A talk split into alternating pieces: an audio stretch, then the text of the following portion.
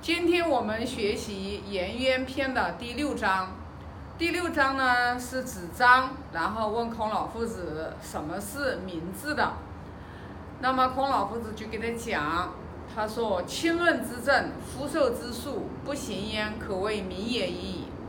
亲润之政，夫受之术，不行焉，可谓远也已矣。”那么这个亲润之政，夫受之术，那就是什么意思呢？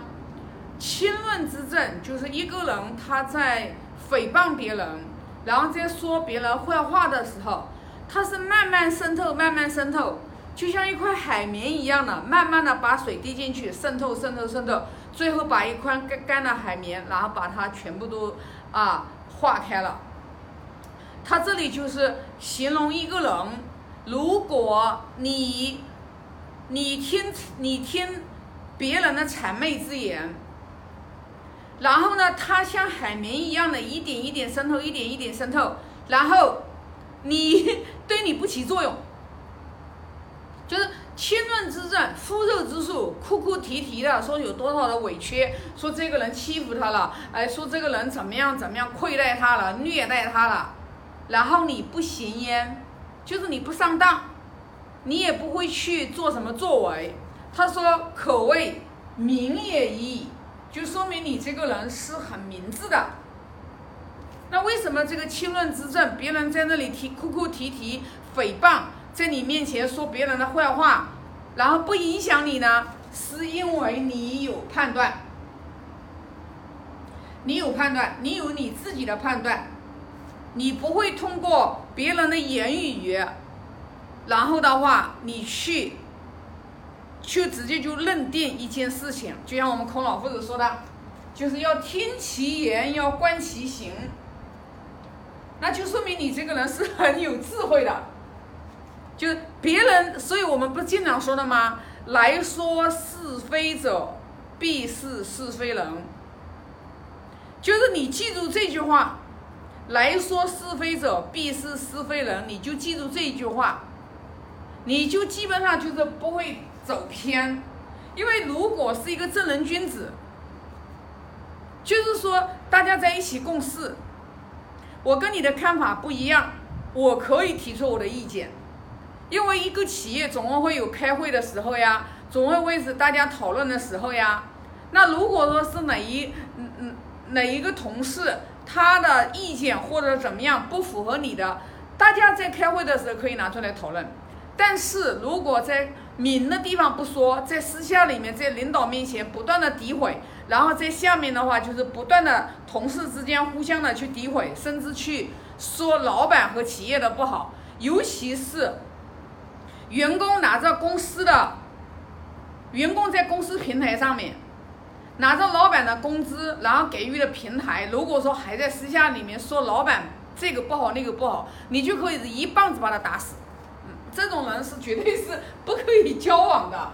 所以说，当亲论之政，夫受之术，不行焉，就说明你这个人是一个明智的人，你是有智慧的。那么，亲论之政，夫受之术，不行焉。第二句话就是可谓远也已，说明你这个人是很明智的，你是能看得清楚的，而且你是可以看到很有远见的。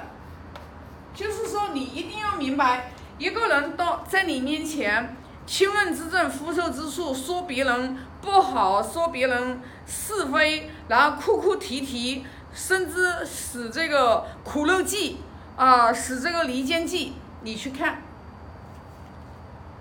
他背后，他的背后一定是有一个。背后是一定是有一个私心的，一定是有私心的，因为如果摆得到台面上来的话，他不会亲论之政和夫受之术。那么学了这一章，其实对我们做领导的人来讲的话，真的是非常非常的受用。就是说，尤其是当你自己没有明辨是非智慧的能力的时候，当你是人云亦云的时候。你的下属也能看得出来，你这个老板是没有自己的智慧的时候，人云亦云，你很容易听别人这个啊别人的话，然后的话，你去做错误的判断的时候，你你去发现你身边的人全部都是过来给你说是非的人。当你是一个非常明智的人，就你的团队当中的人知道你这个在你这里这一套行不通，而且他到你这里来说别人的是非的时候，不但讨不到好处，羊肉没吃到还搂了一身腥，他是不会在你这边说什么的。所以说，尤其是 尤其是我们做领导的，一定要去。一定要去变。如果你的身边老是有不断的有员工在你的耳朵根子里面说，单位里面这个人不好，那个人不好，这个不行，那个不行，你老老板一定要反反省你自己。为什么？因为你的下属他们都不认为你是一个很智慧、很明智的老板，他把你接当傻子。把你当傻子，你一定，你一定要警惕。你不要以为今天这个员工跟你来讲说，哦哟，我不知道他这个把下面的情况给我反馈了，哎，那个把情况呢给我反馈了，然后你就啊觉得如获至宝一样的。我告诉你，如果是老板的，跟我一样的，也是在管理企业的。如果真的我们遇到了，就是总是在是非诋毁这样的事情在团队当中发生，然后你还乐此不疲，你还认为谁谁谁跟你是心腹，他在把团队里面你不为你知的这些小道消息，然后别人的这种就是呃这个打别人的小报告，把这种事情告诉你，然后你还在那里沾沾自喜。你就是一个天底下最大的傻瓜，为什么？因为我们每一个人都不可能十全十美，尤其是团队当中，员工有时候累了，互相抱怨两句正常，互相说两句这个心里发发牢骚是正常，但是这种抱怨、这种发牢骚，然后被你被他的同事，然后又告状告到你这里来。你真不用去高兴，是因为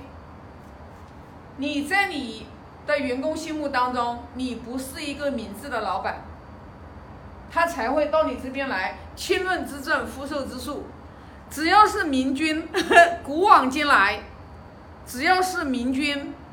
没有一个奸臣在明君的身边，他是有一席之地的。所以孔老夫子。就一直在教他的弟子，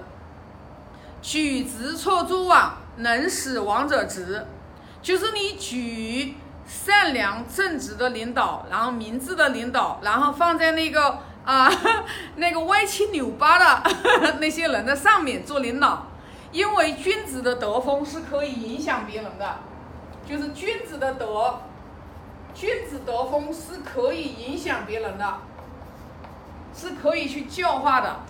因为什么？大多数的人，他很多的情况下，他就也没有什么很非常远大的，啊，远大的宏观的这种大的这种志向。哎呀，我要去，呃，我要去怎么样去啊帮助别人？我要怎么样去是，然后就是啊为这个家庭承担一份啊家族的一份责任。大多数的人，他基本上都是。我努力工作，我挣一点钱，我养家糊口，这样的人是很多的。所以说，如果说，如果说我们去发现团队当中有一些人的人很正直，做事情很认真、很务实，那么我们可以提拔这样的一些人，然后呢，去把它摆在一个高位上面，叫举直搓诸枉，能使王者直。如果碰不到这样的人选，我们宁缺毋滥，我们就是。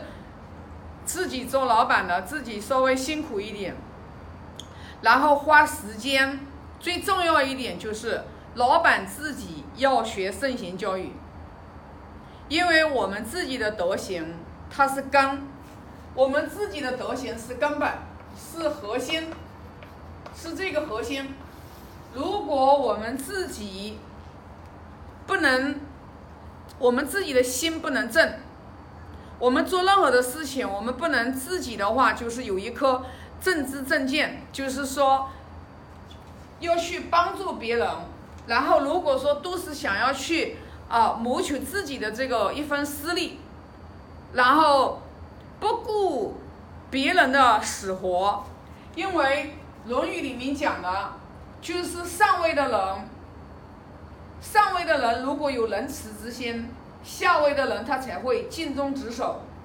他才会他才会这个就是忠诚嘛。所以说君臣有义嘛，那么就是。呃，其实是相通的，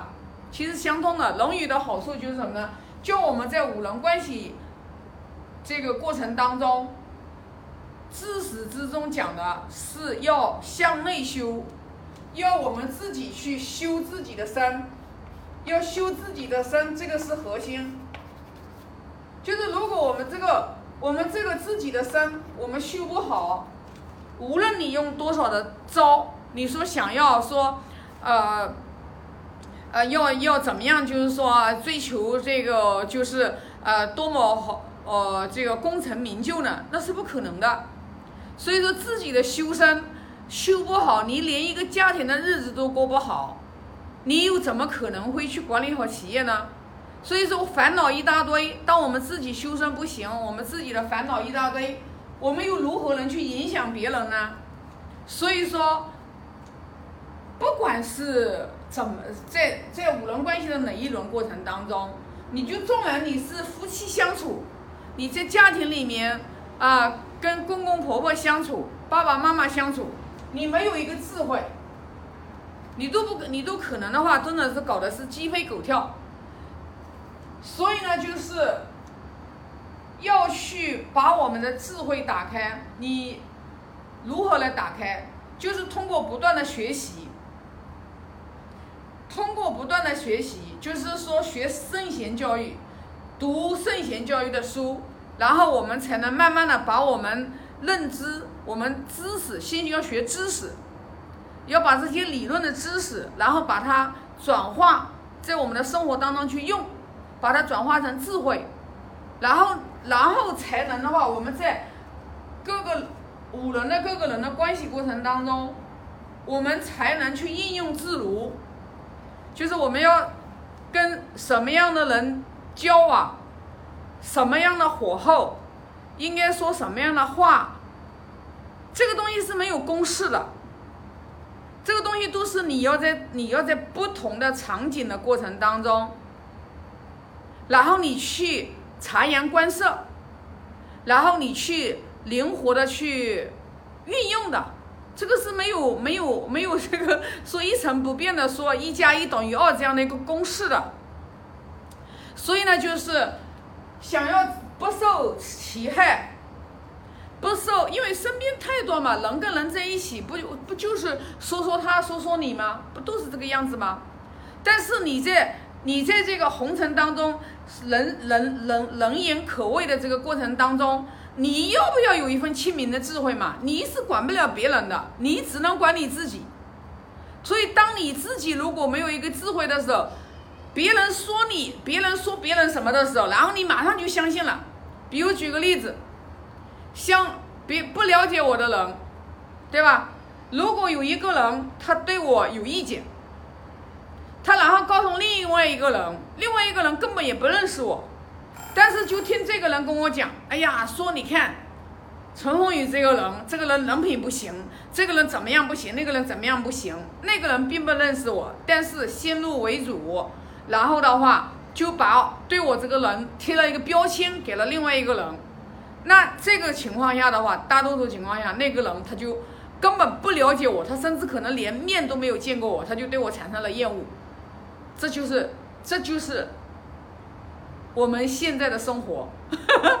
基本上都是这个样子。我们很多的情况下，我们都在不知不觉受到别人的这种影响，这个才是最可怕的。所以说呢，学习圣贤教育就是要打开智慧，只有打开智慧，我们才能的话，在我们的这个啊这个千变万化的这个生活的过程当中，你才能有一根柱子。你才能不被别人牵着走，不被别人影响。这个是只有你自己可以给你。